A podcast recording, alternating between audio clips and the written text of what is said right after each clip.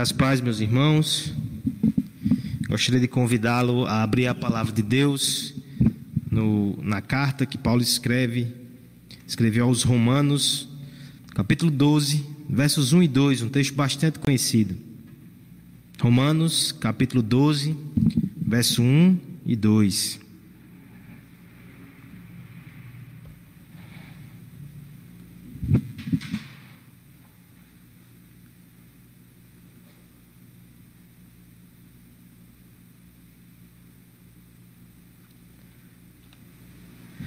No meio de março, nós fizemos uma pequena pausa necessária na exposição em Mateus, e desde então nós temos trabalhado por 12 semanas já esse tema de sermões em meio à pandemia, essa proposta, porque entendíamos que um momento tão inusitado assim demandava orientações específicas da parte da palavra de Deus.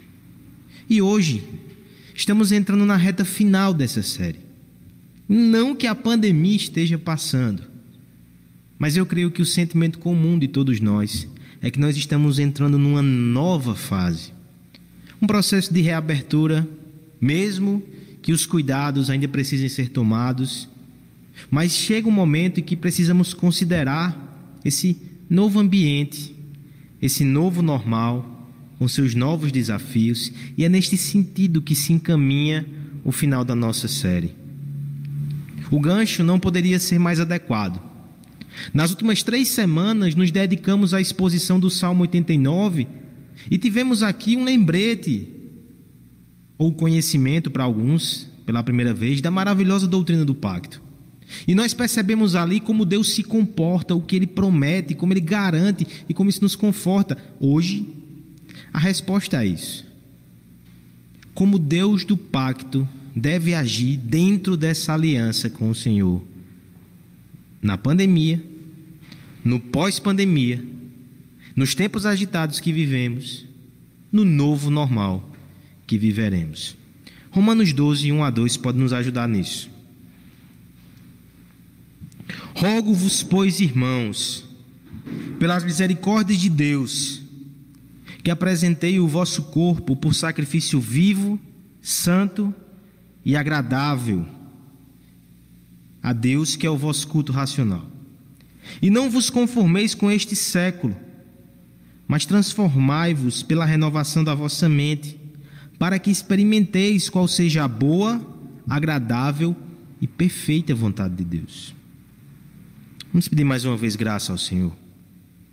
Pai eterno, eu te peço que nesta noite a tua verdade possa ser proclamada com fidelidade, apesar de mim. E eu te peço que a tua verdade possa ser absorvida pelos corações dos meus irmãos, apesar das circunstâncias, Senhor. Haja com poder e glória, a fim de que teu filho Jesus Cristo seja exaltado e que teu povo seja orientado e transformado pela tua palavra. No nome de Jesus. Amém palestras, debates, eventos virtuais dos mais diversos, no ramo empresarial, no ramo artístico, esportivo e até religioso. A uma só voz, todos estes estão diante da inquietante pergunta: como será o mundo no pós-pandemia? Afinal de contas, nós temos aqui um evento que repercute não somente nas nossas práticas sanitárias ou higiênicas, mas tem implicações sociais, políticas, econômicas e culturais. Discreto em sua transmissão, mas poderoso em seu efeito. A proporção dessa pandemia justifica essa discussão. Tudo será afetado nós precisamos considerar isto.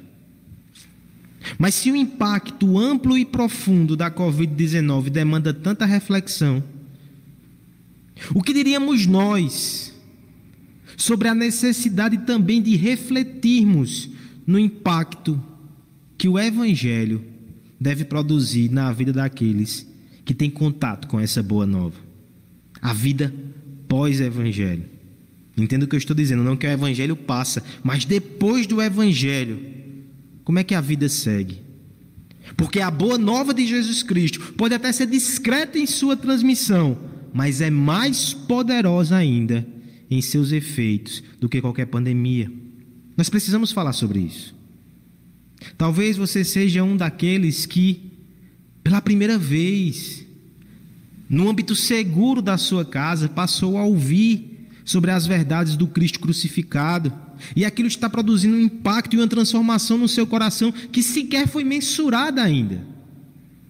E você colocará à prova quando seus pés atravessarem progressivamente as portas de casa e você começar a ter contato com esse mundo. Como é que vai ser sua nova vida? O seu novo normal? Talvez seja outra hipótese que você se enquadra.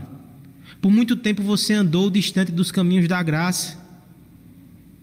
Mas todas as barreiras que haviam no seu coração no momento de crise foram derrubadas e você ficou de peito aberto para receber mais uma vez a mensagem da reconciliação e agora se pergunta como vai ser esse recomeço. Talvez a maioria de nós se encontre em outra situação. Já andávamos na fé há um bom tempo. Já estávamos aqui no jardim. Mas é certo que não seremos os mesmos. Três meses afastado desse convívio e recebendo de forma muito intensa a pregação do Evangelho da Graça, o Pacto da Graça, aplicado no contexto vivencial tão conturbado que nós estamos, que experiência forte, decantando esta doutrina no coração como nos comportaremos a partir de agora? Seja qual for a situação, essa mensagem, ela produz impacto. E nós precisamos considerar como ela influenciará o nosso amanhã. O que o Evangelho tem a ver com os nossos próximos passos, com a nossa nova rotina, com o nosso novo normal, com a vida que temos para viver, com a vida cristã. A teologia de Romanos, com toda a sua robustez, nos ajuda a considerar essa questão nessa noite. Guilherme já colocou aqui que ela tem uma estrutura, quase que uma teologia sistemática. Alguns vão dizer que a carta aos Romanos é a maior obra teológica já feita. Onze capítulos onde o apóstolo ele traça todo o plano de redenção, esmiuça o pacto da graça, proclama o evangelho em toda a sua força e amplitude, não à toa. O texto que foi lido ainda há pouco, Romanos 11, é uma explosão de louvor e admiração a esse grande plano de redenção. Agora, o capítulo 12 é exatamente a dobradiça, onde depois de erigir esse edifício teológico, o apóstolo Paulo vai explicar exatamente como essa igreja, ou nós também, devemos viver à luz dessas verdades. Dois versos muito importantes, porque eles nos mostram exatamente como a vida é afetada pelo Evangelho. Nós veremos nessa noite, irmãos, que o caminho da doutrina para a prática ou da salvação para a santificação, ou dessa nova visão mais profunda que nós temos para uma ação mais consistente com as verdades de Deus, nós precisamos passar por esses dois versos. Antes de falar sobre condutas práticas, precisamos nos apegar a essa dobradiça, porque ela coloca exatamente a nova vida, o novo normal, a vida cristã, conectada ao Evangelho, sem a qual não há uma verdadeira profunda transformação. Veremos nessa noite, irmãos, que o Evangelho é, em primeiro lugar, o fundamento da vida cristã. Verso 1, parte A. Veremos também que o Evangelho é o padrão da vida cristã. Verso 1, parte B. E por fim veremos, no verso 2, que o Evangelho é também o padrão da vida cristã a vida depois do Evangelho. Esse é o tema da nossa exposição nessa noite.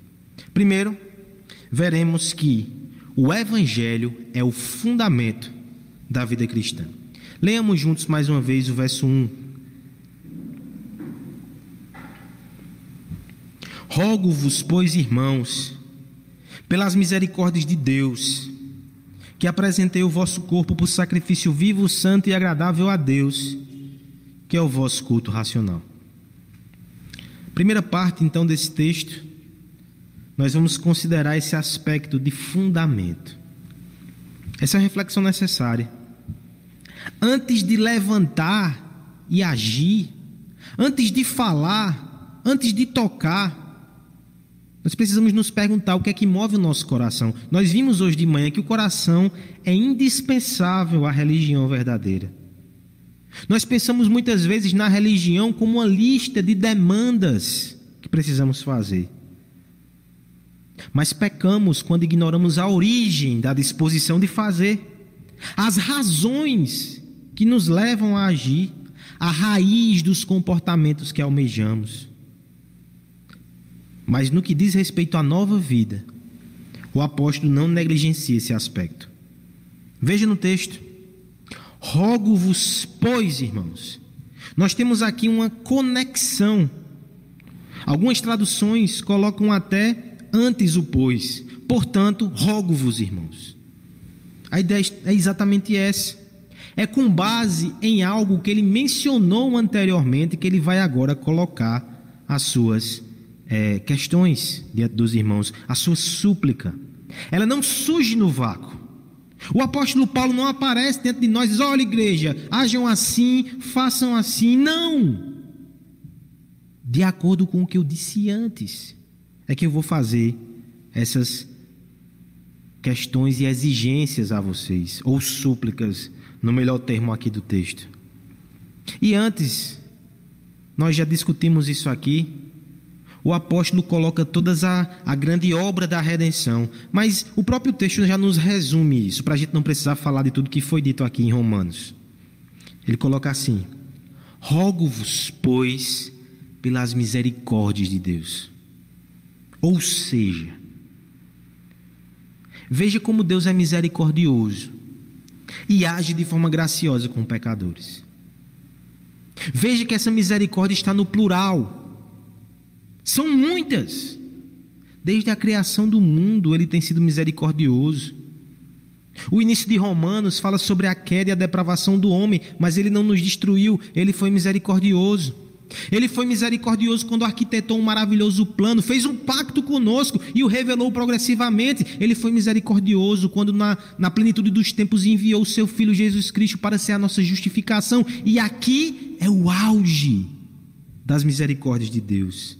Esse é o apogeu, como diz John Stott, com a maior demonstração da misericórdia divina, se não no fato de Deus enviar seu filho para padecer em favor de pecadores indignos, indisculpáveis. Como diz Coríntios, 2 Coríntios 5:21, aquele que não conheceu o pecado, ele se fez pecado por nós, para que nele fôssemos feitos justiça. Ou seja, lembre de Deus, da sua misericórdia, revelada em Jesus Cristo, que na cruz selou a redenção de vocês. Rogo-vos, pois, por estas misericórdias, que vocês ajam de forma diferente. Irmãos, essa conexão parece simples para você? Nós estamos aqui no coração da verdadeira santidade. Nós não podemos, nós não podemos perder o fio da meada. Este é o fundamento da vida cristã.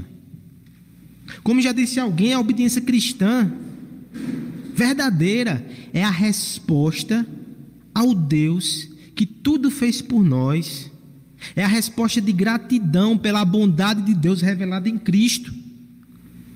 Isso significa que todo esforço moral verdadeiramente cristão é teocêntrico. Não está ligado na minha imagem pessoal, no meu anseio de ser superior moralmente. Não está ligado na esperança ilusória legalista de colocar Deus numa posição de obrigação porque eu tenho feito boas obras. Não! É simplesmente um ato de adoração de gratidão a Deus pelas misericórdias que recebemos. Eu gosto da forma muito clara e forte que Jonas Madureira coloca. Ele diz assim: já mencionei essa frase aqui outra vez. A vida cristã não é uma repetição de sacrifícios pelo pecado, mas são gestos de gratidão pelo perdão do pecado, dos pecados que recebemos. Esse evangelho é tão forte para motivar o coração dos pecadores que o entendem, que o apóstolo ele até usa um discurso que revela uma confiança gigantesca na mensagem. Olha o termo: rogo-vos. Aqui está o apóstolo, um chefe um líder na igreja comissionado pelo próprio Senhor Jesus Cristo. Mas perceba que nas suas palavras ele não faz exigências contundentes com base nessa autoridade. Ele entende que as misericórdias de Deus são suficientes para mover o coração daqueles crentes. Por isso que ele usa a linguagem do rogo-vos, que Calvino vai dizer que é um termo que indica uma súplica fraternal. Oh, irmãos, que lição preciosa. Nós que estamos numa posição de autoridade, seja pai, seja líder na igreja, muitas vezes nós queremos fazer algum tipo de pressão, manipulação, apelamos, porque achamos que se não for assim as pessoas não vão responder. Aprenda com o apóstolo. Ele não usa nenhum desses recursos, ele aponta para as misericórdias de Deus reveladas em Jesus Cristo e diz: Irmãos, façam por ele. E você percebe que ele entende que isso é o suficiente. Esse é o fundamento da verdadeira santidade. Pense no exemplo de Isaías no Antigo Testamento. O capítulo 6 de Isaías fala sobre a sua comissão como profeta. Ele é levado até o trono de Deus, ele é tomado de assombro. Ele percebe que os querubins ao redor do trono usam suas asas para cobrir os seus rostos porque não conseguem contemplar a santidade de Deus. Imagine ele. Mas não é naquele momento que ele diz: Eis-me aqui. Ele primeiro diz: Ai de mim, pois tenho lábios impuros e habito no meio de um povo de impuros lábios. Ai de mim, ele conhece, reconhece o seu pecado e o proclama. Quebranta-se. Mas ainda não é aí que ele diz: Eis-me aqui pela ordem do Senhor dos Exércitos. Um querubim pega no altar mantenais e purifica os seus lábios.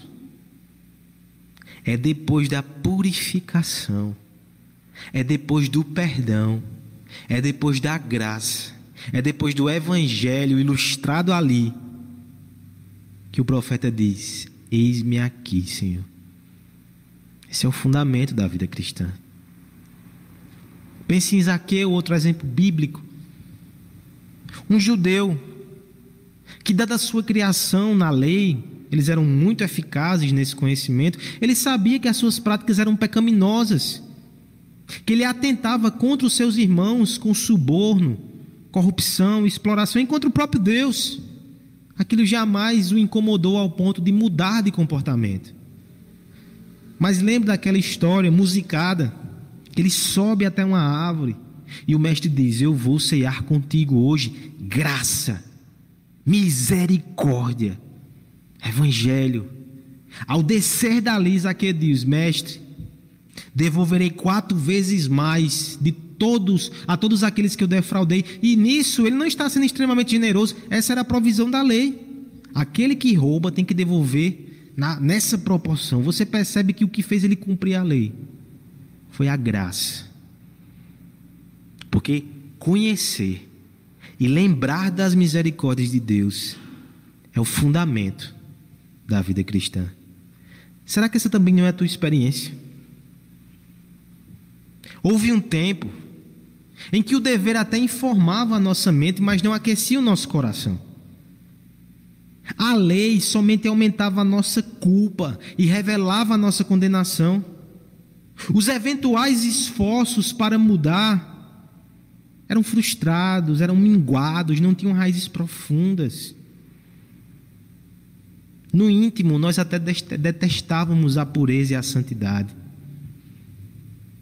Mas houve um tempo em que o Eterno invadiu a nossa história e, com a sua beleza humilhada, rompeu a frieza do nosso coração, novos batimentos de santidade brotaram. E agora, a mudança pretendida, ela não é mais conduzida pelo medo do inferno, mas sim pelo amor, pelo encantamento e pela admiração daquele que nos livrou de lá, o Senhor Jesus Cristo. Este é o fundamento da verdadeira santidade. Crianças, é totalmente diferente quando você obedece seu pai por medo dele. E quando você obedece porque você o admira, o ama e quer agradá-lo. Se você faz por medo, quando você sair de casa ou ficar um pouco maior, ou quando estiver escondido, você vai desobedecer. Se você faz por admiração, mesmo adulto, você vai querer agradar o seu pai e a sua mãe. Assim é conosco, irmãos. E esse também é um desafio na criação dos filhos. Instruir não somente na lei, no certo ou no errado, essa é, é uma base que a gente herege. Mas em cima disso, tem que estar a beleza e a glória de Cristo, para que eles façam por amor e encantamento, porque conhecendo as misericórdias de Deus. Eu quero que você considere um pouco não somente as suas atitudes, mas as motivações, que é a primeira verdade extraída nesse texto. Por que você faz o que você faz ou deixa de fazer algumas coisas? É por culpa. Os homens no mundo estão cheios de culpas. Afogam de outras formas, mas eles têm culpa. É por medo da condenação e por medo de Deus. Isso é só religiosidade. As religiões aí por fora também trabalham com medo. É pelo senso de dever hierarquias militares e outras instituições. A tradição também funciona assim. A santidade só tem uma motivação: genuína, profunda e permanente. Amor por Deus. Admiração por Cristo. Gratidão pelas misericórdias que recebeu. Lembra do salmista? Como posso, Senhor, retribuir todo o teu bem, todo o bem que tem feito para comigo. Tomarei o cálice da salvação, invocarei o nome do Senhor e cumprirei os meus votos. Salmo 116. Cumprir os votos, cumprir os papéis, honrar os deveres. É por causa da gratidão, por causa da graça de Deus. Meu desejo é que conforme nós passemos a sair mais, que você vá para o mundo não para ser servido, não para ter benefícios que não tinham nessa primeira fase, mas que você vá para servir a Deus e ao próximo, porque você recebeu tanto de Cristo. Esteja ansioso por abençoar, porque foi abençoado. E aqui eu quero fazer logo uma advertência a você. Não espere ser cristão lá fora, quando relaxar o isolamento social, se você já não tem sido dentro de casa. As misericórdias já foram derramadas sobre a sua vida. Estenda à sua esposa, ao seu marido, aos seus filhos e depois estenda ao mundo. Esse é o efeito do Evangelho. Ele trabalha no nosso coração e nas nossas motivações. E aqui é uma palavra a você que nos acompanha. Será que você já conseguiu perceber a diferença do verdadeiro cristianismo para a religiosidade? Nós não fazemos para ganhar alguma coisa. Nós não fazemos por medo, por culpa. Eu sei que essa é a, religi essa é é a verdade que te vendem. E pode ser até verdade em algumas religiões, mas no verdadeiro cristianismo que está na Escritura, que se concentra em Cristo, nós fazemos por amor, porque o nosso coração foi conquistado pela graça de Deus. É uma palavra a você. Você só pode ser fonte de misericórdia nesse mundo, na medida em que você se apropria da misericórdia de Deus em Cristo. Sem evangelho, não há mudança verdadeira que glorifica a Deus. Esse é o fundamento. O evangelho é o fundamento da vida cristã Mas em segundo lugar, nós veremos agora que o Evangelho também é o padrão da vida cristã. Leamos mais uma vez o verso primeiro. Rogo-vos, pois, irmãos, pelas misericórdias de Deus, que apresentei o vosso corpo por sacrifício vivo, santo e agradável a Deus, que é o vosso culto racional. Ter a motivação correta, descobrir a fonte, não é o suficiente. A pergunta é agora o que é que você vai fazer com isso? É extremamente possível ter motivações corretas e ter atos que desagradam ao invés de agradar. Então veja que o nosso texto é muito rico. Na, no restante do versículo, ele não diz só o porquê devemos agir, mas como devemos agir. É que o apóstolo roga que façamos? Rogo-vos, pois, irmãos, pelas misericórdias de Deus, que apresenteis o vosso corpo por sacrifício vivo, santo e agradável a Deus. Apresentar o nosso corpo como sacrifício. Sacrifício aqui é o termo cheio de significado teológico, porque ele remete a todo um ritual que era feito no Antigo Testamento, onde animais eram postos ali no altar e eram imolados, seu sangue era derramado, e dali eles apontavam para um dia que Deus enviaria o Cordeiro de Deus que tiraria o, pecado do mundo. Quando fala-se então em sacrifício vivo, está apontando para essa senda. Mas uma observação precisa ser feita. Nós não apresentamos-nos a nós mesmos como sacrifício para expiar pecado. Cristo é o sacrifício definitivo. O livro de Hebreus nos mostra isso com muita clareza. Ninguém precisa prestar sacrifícios novos nesse sentido. Mas na lei do Antigo Testamento haviam dois tipos de sacrifício: sacrifício pelo pecado, que estão cumpridos em Cristo, mas sacrifícios de adoração. Veja o que diz o Salmo 50, verso 4, 14, entre tantos textos: ofereça a Deus em sacrifício sua gratidão. Estes sacrifícios ainda nós devemos fazer. E veja que interessante a cena aqui. Eu levo o meu corpo para o altar do Senhor e me entrego a Ele. Veja que interessante, irmãos. O sacrifício do Antigo Testamento era morto, mas o sacrifício de gratidão no Novo Testamento é vivo. Você não vai arrancar a sua vida, você vai entregar a sua vida a Deus. Você vai entregar a sua vida à santidade, você vai entregar a sua vida àquilo que agrada a Deus, e aqui até uma progressão dentro do livro de Romanos. Porque alguns capítulos atrás o apóstolo já tinha usado uma linguagem parecida. Romanos 6,13 ele diz assim: Não ofereçam os seus corpos ao pecado como instrumento de injustiça, antes ofereçam a Deus como quem voltou da morte para a vida, ofereçam os membros do corpo a Ele como instrumentos de justiça. Lá ele falou em oferecer os membros, e aqui ele diz em entregar o corpo como sacrifício a Deus.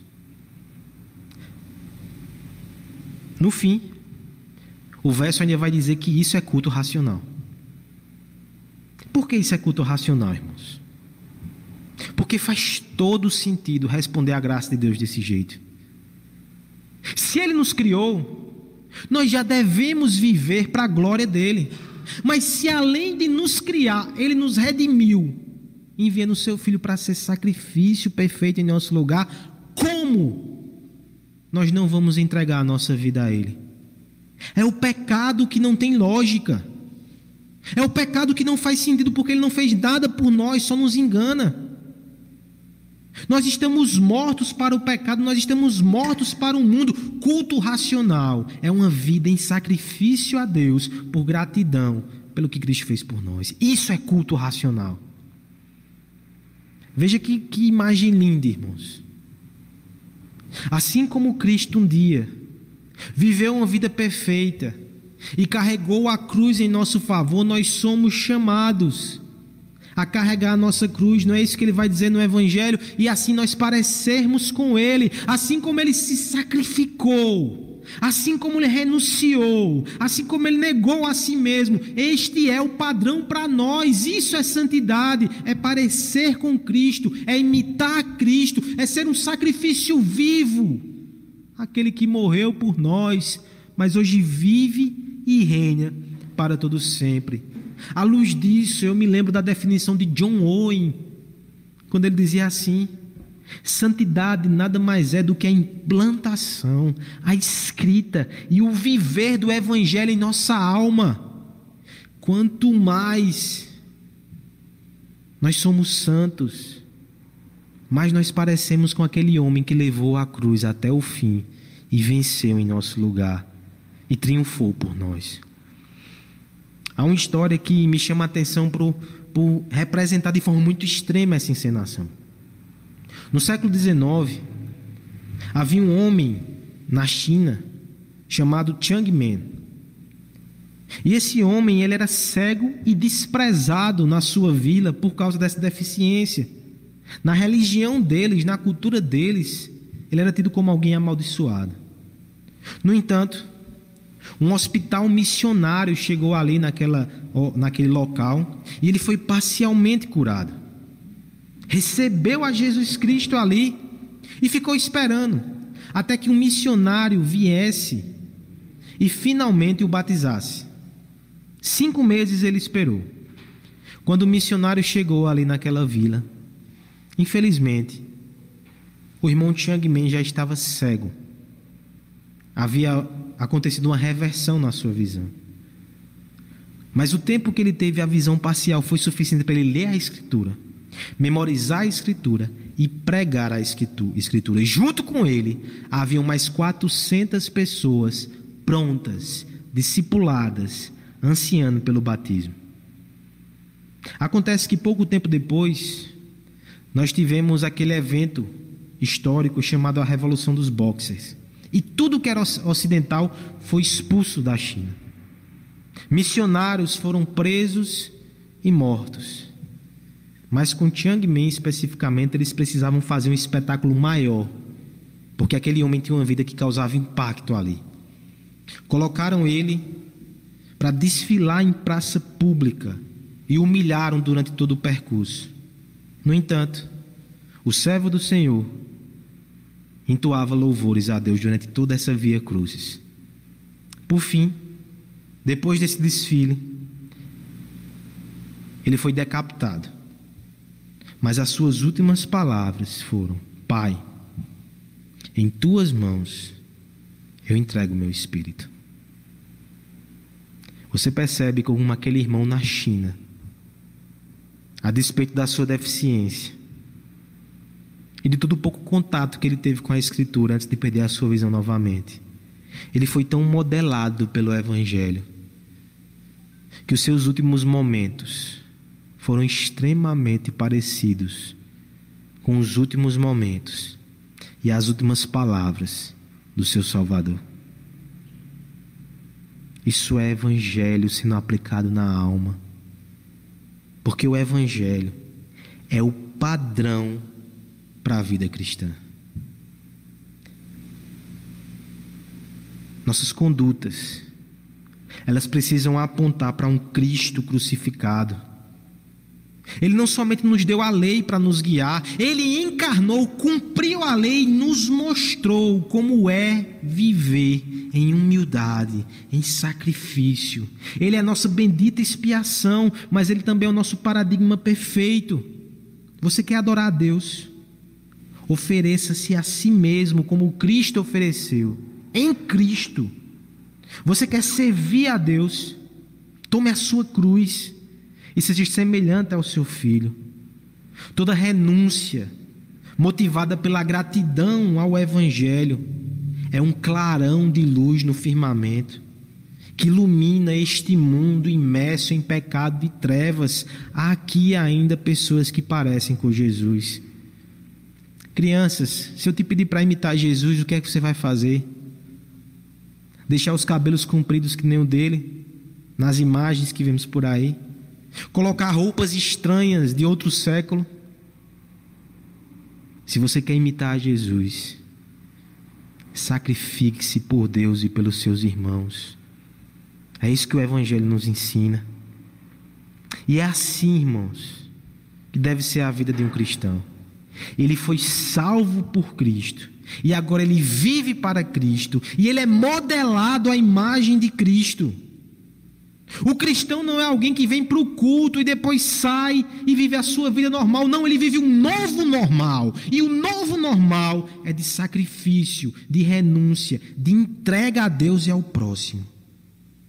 É por isso que maridos se sacrificam por esposas, esposas se submetem ao seu marido. É por isso que líderes não oprimem, mas servem. É por isso que jovens renunciam às paixões da juventude. É por isso que nós dizemos não ao pecado. É por isso que nós andamos na contramão do mundo. É por isso que nós servimos ao invés de ambicionar que o mundo se dobre aos nossos pés. É só isso que explica essa nova conduta, porque estamos imitando um Cristo crucificado. Isso tem uma implicação missional também. Lutero certa vez disse que todo cristão deve tornar-se Cristo para o seu próximo. E ele não está dizendo que você vai subir numa cruz e que você vai morrer por ninguém. O que ele está dizendo é que a humilhação e a glória de Cristo, a ressurreição e a ascensão de Cristo são invisíveis aos descrentes. Mas o que ele consegue ver é você interagindo com Ele. E nos seus atos, ele deve de alguma forma perceber alguém que tem um coração crucificado com o seu Senhor. Mas você que nos ouve, não seja ligeiro em apontar para os cristãos que conhecem, dizer, está vendo? É por isso que eu não sou crente. Nenhum de nós é perfeito. E nós reconhecemos isso aqui, por isso que buscamos ao Senhor Jesus Cristo. Ele aceita pecadores, inclusive você. Venha até Ele e faça do Evangelho a motivação para a sua nova vida e o padrão para a vida cristã. Mas ainda há um último aspecto no nosso texto, irmãos. O Evangelho não é só o fundamento e o padrão, ele também é o poder para a vida cristã. Verso 2: E não vos conformeis com este século mas transformai-vos pela renovação da vossa mente, para que experimenteis qual seja a boa, agradável e perfeita vontade de Deus. Não nos basta motivação e padrão. Precisamos de poder. Imagine que um médico chega para você e diz que você precisa fazer um tratamento. Você está doente. Ali você tem um motivo a sua doença. E você tem o padrão, o tratamento, mas pense que ao final dessa consulta ele tem caminha para final da fila do SUS. E você não tem recursos para procurar um tratamento particular. Você tem a motivação. Você tem o padrão que deve fazer, mas te falta o poder, te falta o recurso. Essa é uma realidade na vida do cristão também em alguma medida, porque veja, no verso 2, depois de falar sobre esse culto racional e sobre essa nova vida, olha como o apóstolo intensifica o desafio. Não vos conformeis com este século. O que, que ele está dizendo aqui? Que nós iremos seguir numa nova direção, mas não se engane, o tempo presente, o mundo vai nos pressionar a fim de que nós não sigamos por essa trilha. O conformeis aqui é não tome forma, ou seja, vai haver pressão para que você se encaixe no molde. O mundo não vai aceitar esse novo comportamento. Não vai aceitar que você vive para o outro, ele quer que você viva para ele. Não vai aceitar que você renuncie, ele quer que você seja egoísta e consumista e continue adquirindo os mesmos bens, vivendo a mesma vida supérflua. Ele vai pressionar para que você não busque a pureza, para que você se entregue à devassidão. Ele vai pressionar a fim de que você desperdice o seu tempo e os seus recursos com coisas transitórias e não invista no reino e não invista na sua vida espiritual. Vai haver pressão. Este século vai querer a sua atenção.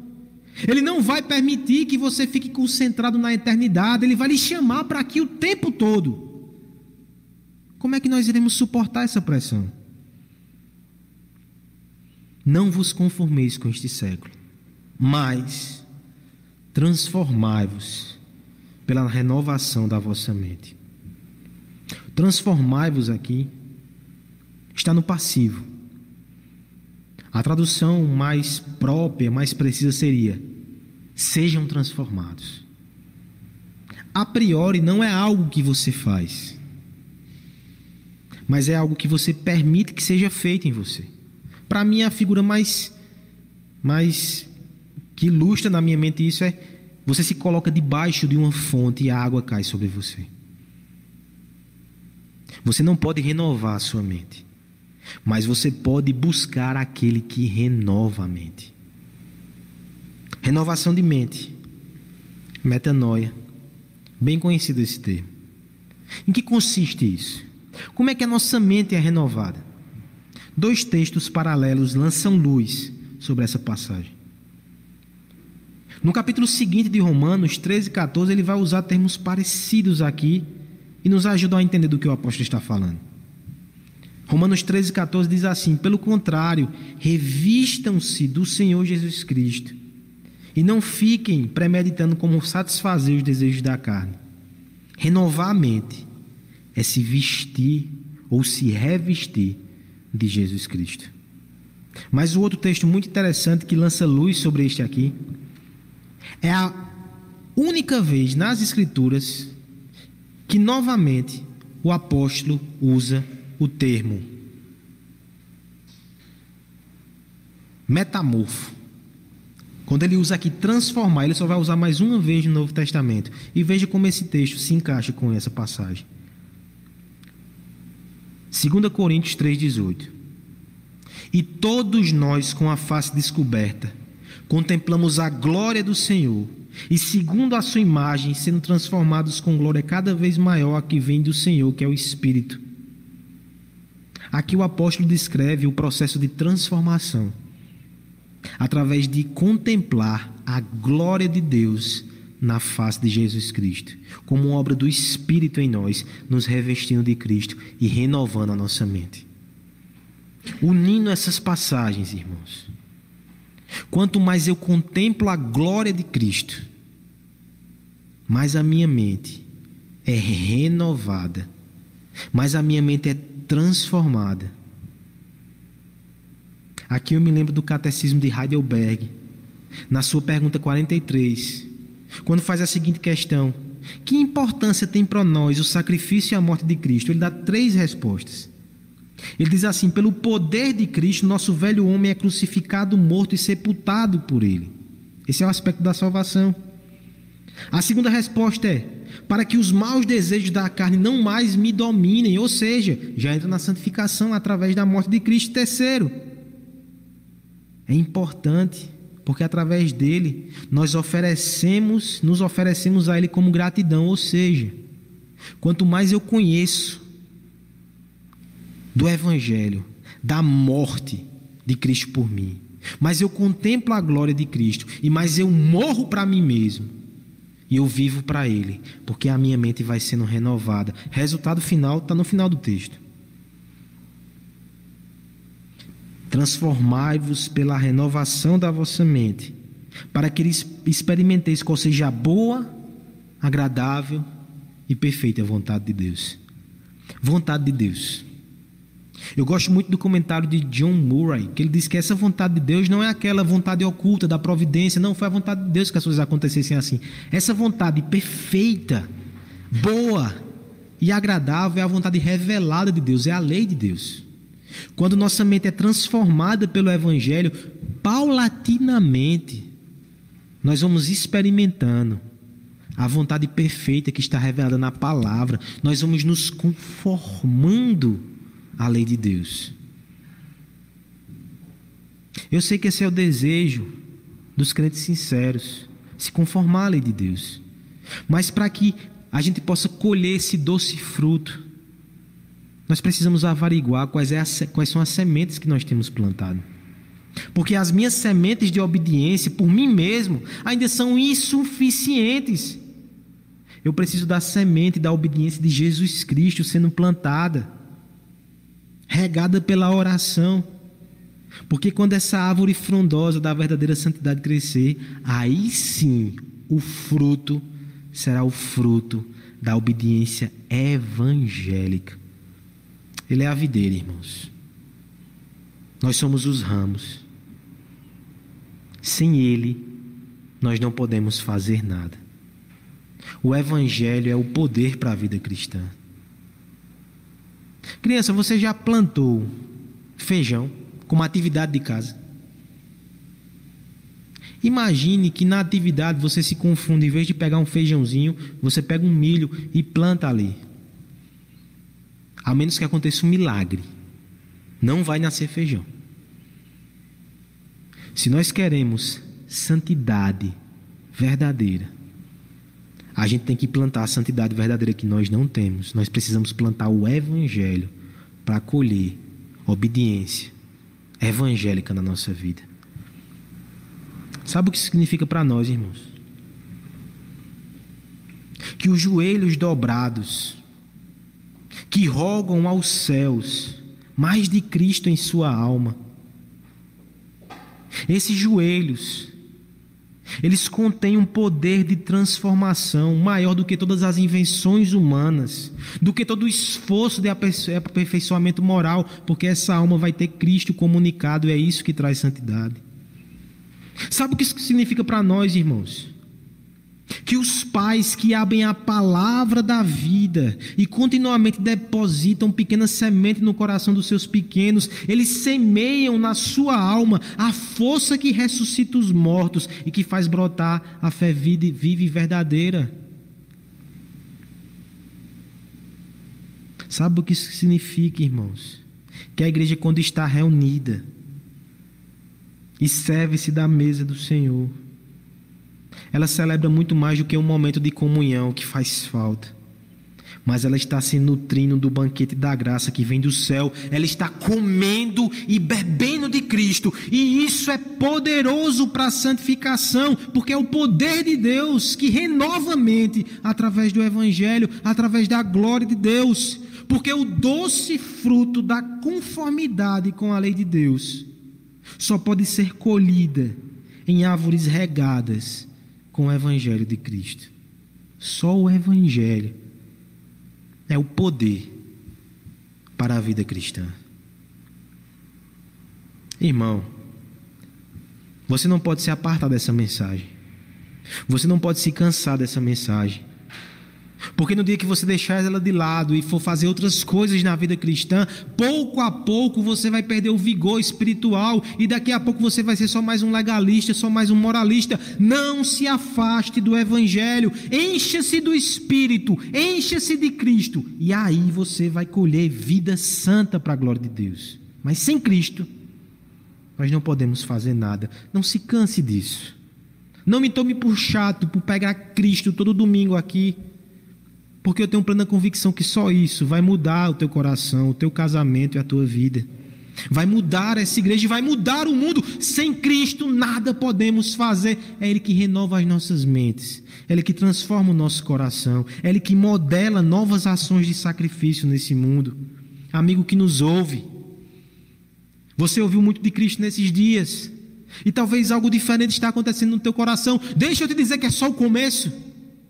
Ele tem muito a fazer no seu coração e você tem muito a fazer nele, mas nele. Passou esses dias, não volte para a sua vida de antes. Pelo contrário, busque com mais intensidade Jesus Cristo e você vai ver o que ele vai fazer na sua vida e o que você vai fazer através dele no mundo pós-pandemia. Muito se fala sobre o mundo pós-pandemia. Porque o vírus ele é discreto em sua transmissão, mas ele é poderoso em seus efeitos. Como será o novo normal? Mas nessa noite, que você considere como será a sua vida depois do Evangelho. Seja aquele que recebeu o Evangelho agora, ou você que já caminha há muitos anos, mas recebeu mais dele nos últimos dias. Que o seu novo normal seja um coração inflamado pelo desejo de responder a Deus por suas misericórdias. Que o seu novo normal seja uma vida que imita Jesus Cristo em sua renúncia e seu sacrifício. E que seu novo normal seja uma vida que é transformada a cada dia pela glória de Deus revelada em seu Filho Jesus Cristo, porque o Evangelho é o fundamento, é o padrão e é o poder para a vida cristã. O que faremos com esse conhecimento? O que ele fará em nós e através de nós? Eu encerro o sermão com uma frase de um pregador do passado, chamado William Sick, e ele diz o seguinte: O conhecimento divino não é como a luz da lua sobre a qual adormecemos. O conhecimento divino é como a luz do sol sobre a qual trabalhamos. Que o evangelho que aqueceu teu coração aqueça os teus membros para o serviço. E que você aqueça esse mundo frio para a glória de Deus. É assim que nós devemos viver depois do evangelho. Vamos orar? Curve sua cabeça, coloque sua vida diante do Senhor. Pai amado, Pai bendito, nós te agradecemos, Senhor. Te agradecemos pelas tuas misericórdias, porque elas nos alcançaram, Deus. Te agradecemos porque, mesmo em tempos como esse, nós ainda podemos buscar, amar e imitar Jesus Cristo, confiando na graça dele. Te agradecemos porque nele nós temos tudo o que precisamos tanto para a salvação como para a santificação. E eu te peço que nos novos dias que virão, nós possamos ter mais dele, para que possamos ofertar mais dele para esse mundo perdido. Abençoa todos os que estão ouvindo essa mensagem, no nome de Jesus. Amém.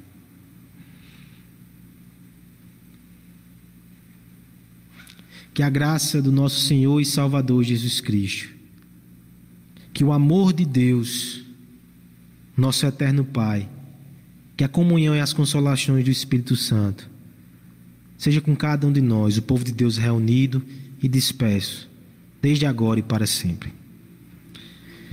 Irmãos, nós tivemos alguns contratempos hoje, mas não se preocupe, eles serão sanados. Foi uma situação muito peculiar que tivemos aqui. Espero que você tenha conseguido é, ouvir a palavra, que você ore por essa palavra. Ao longo da semana, ela também se tornará roteiro de culto doméstico para você relembrar com sua família, cantar e orar com sua família, certo? Se Deus quiser, amanhã nós, teremos, nós estaremos produzindo esse material. Alguns avisos breves. Essa semana nós teremos uma dinâmica diferente, porque haverá um congresso das mulheres online, virtual, quinta, sexta e sábado, certo? Às 8 horas. Então que você possa compartilhar, convidar outras pessoas para acessar o conteúdo. Ele já está sendo produzido, vai ser gravado, vai ser editado no YouTube, coisa muito, material muito bom. Então que você possa participar e apoiar as nossas irmãs. Essa vai ser uma programação um pouco diferente da nossa igreja essa semana. Nós também estamos cientes das questões é, envolvendo o retorno da igreja. Nós estamos acompanhando os últimos decretos e nós vimos, nos programamos, na verdade, antes disso, certo? Temos algumas questões de logística, mas que vão ser trabalhadas com certeza essa semana. Ao longo da semana, vocês serão avisados sobre isso. Eu peço que orem, certo? Temos alguns desafios pela frente, mas orem para que haja o retorno mais breve possível, contando que haja segurança sanitária, certo? Nós não iremos é, nos antecipar de modo que coloquemos a vida dos membros é, da nossa igreja em risco, mas nós estamos trabalhando para dar segurança para que a igreja volte a cultuar juntos. Ore por isso, certo? Se Deus quiser, nessa semana nós teremos mais novidades. Que o Senhor abençoe e que você possa ser protegido pelo Senhor e que você possa é, trabalhar para o Senhor, em nome de Jesus, nas situações que Ele te colocar. Deus abençoe.